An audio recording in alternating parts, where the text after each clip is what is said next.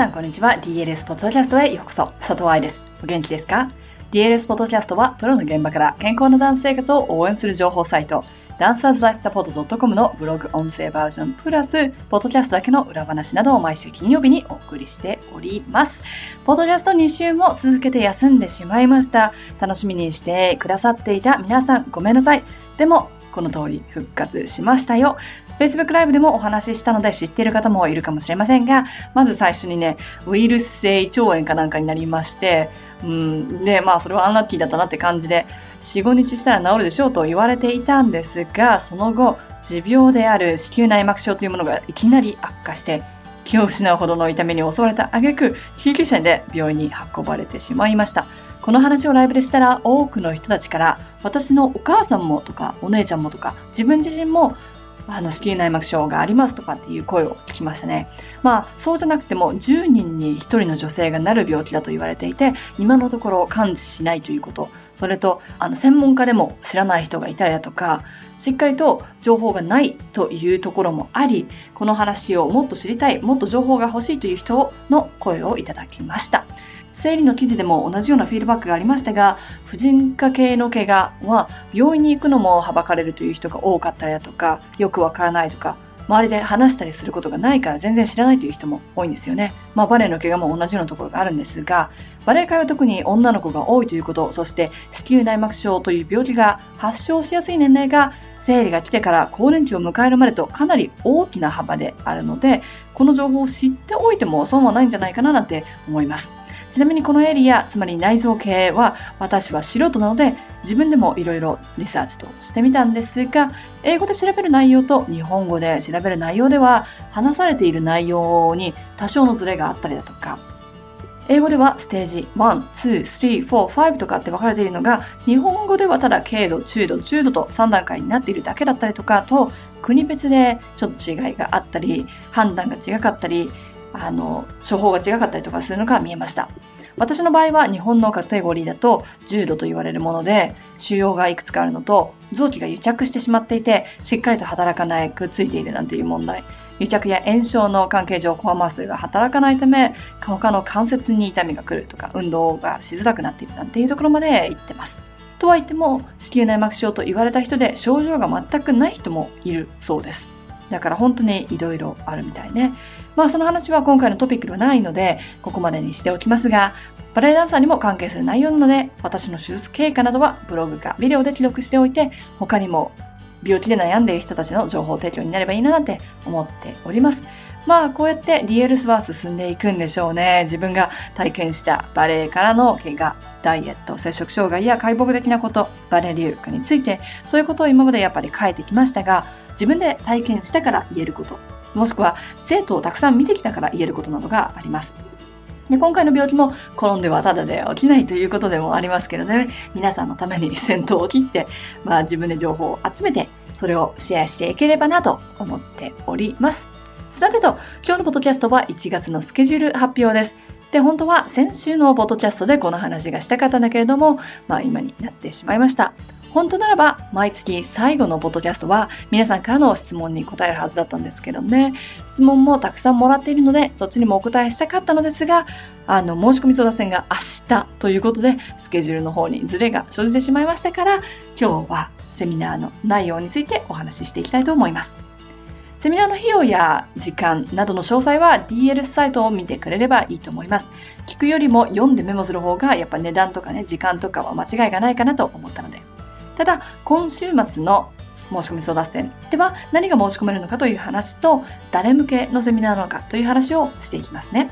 ちなみに、10月24日の Facebook ライブでも皆さんからいただいた質問に答えているので、そっちも合わせて見てもらえると嬉しいです。今週末の申し込みは教師講座全部。これはモジュール1、2、そしてマスタークラス1、2、モジュール4、そしてモジュール4のマスタークラスと大勉強会というもの。だから若いダンサー、中学生とかね、そういう人たちにはあまり関係のないセミナー内容の申し込み相談制になると思います。名前の通り、教師の皆さんに受講してもらうのが目的なんですが、ほら、だってね、怪我しないためのレッスンっていうのは、指導者の腕とか知識にかかってますでしょいくらダンサーが体のことを知ってて、体を正しく使ってたとしても、レッスン内容が良くなかったら、やっぱり怪我にはつながってしまいますからね。今まで感覚だけで踊ってきたとか、生徒に質問されると答えるのにドキドキしてしまうとか、生徒の怪我についてよくわかんないなど、どうしようもできないとか、クラス構成で悩んでるなんていう人たちは、ぜひこの教師のためのバレエ解剖学講座に参加してください。このセミナーは、高校生以上の現役ダンサーでも受講できますよ。将来、ほらね、バレエの先生やりたいと思ってる子もいるかもしれないし、あの、自分で体について勉強したい。特にバレエ留学を考えてる人は、留学先に解剖学クラスがあるかもしれないので、日本語で勉強しておきたいなんていう人もいるかもしれませんよね。また、将来的に自分は踊らないかもしれないけど、バレエダンサーのトレーナーとか治療とか考えてる人、もしくはスタジオでアシスタントをやってるなんていう人でもいいかもしれませんね。大人バレリーナさんでも参加できますが、指導者のための言葉でお話ししているので、すんごく体について勉強したいのよという人だけ参加してください。そうじゃなければ他のセミナーの方がいいと思います。過去にも何人か大人バレリーナさんが実際に受講されていて、特に自分の怪我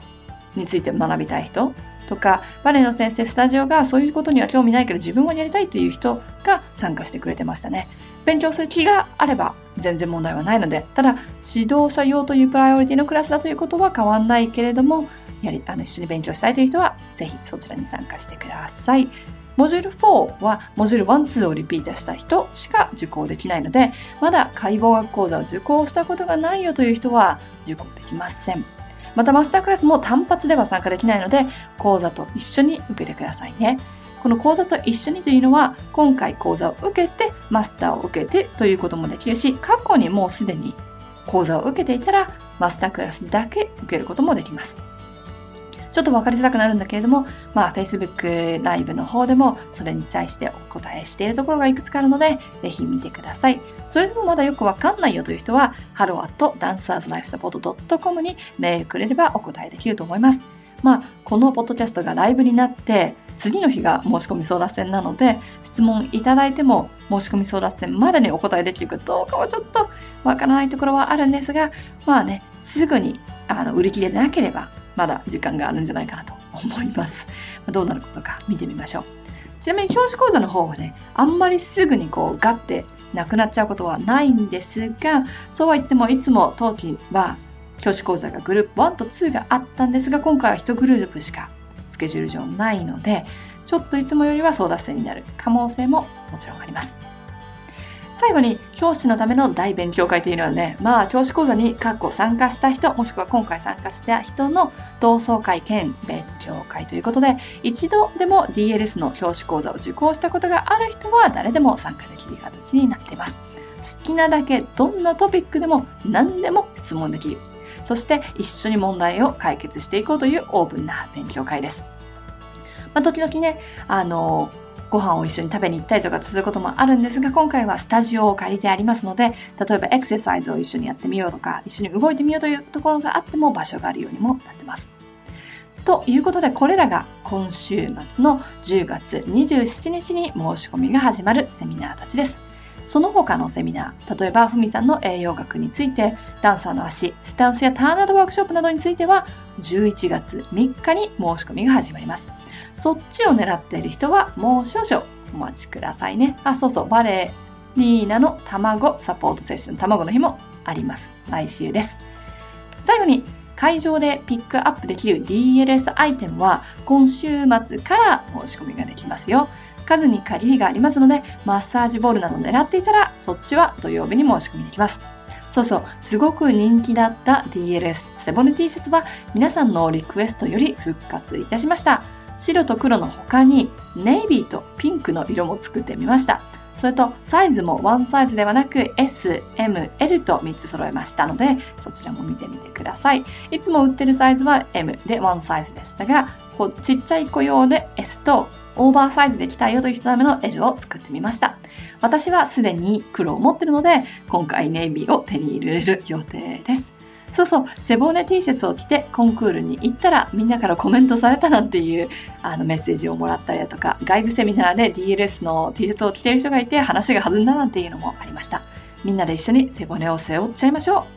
ということで、今日のポッドキャストはここまで。来週は争奪戦パート2の内容についてお話ししていきたいと思います。ポッドキャストで質問してみたいという人の質問は、ぜひ、hello.dancerslifesupport.com に、ポッドキャスト質問という題名でメールを送ってください。そちらを読むのも楽しみにしております。では、また来週、ポッドキャストでお会いいたしましょう。ハッピーダンシング、佐藤愛でした。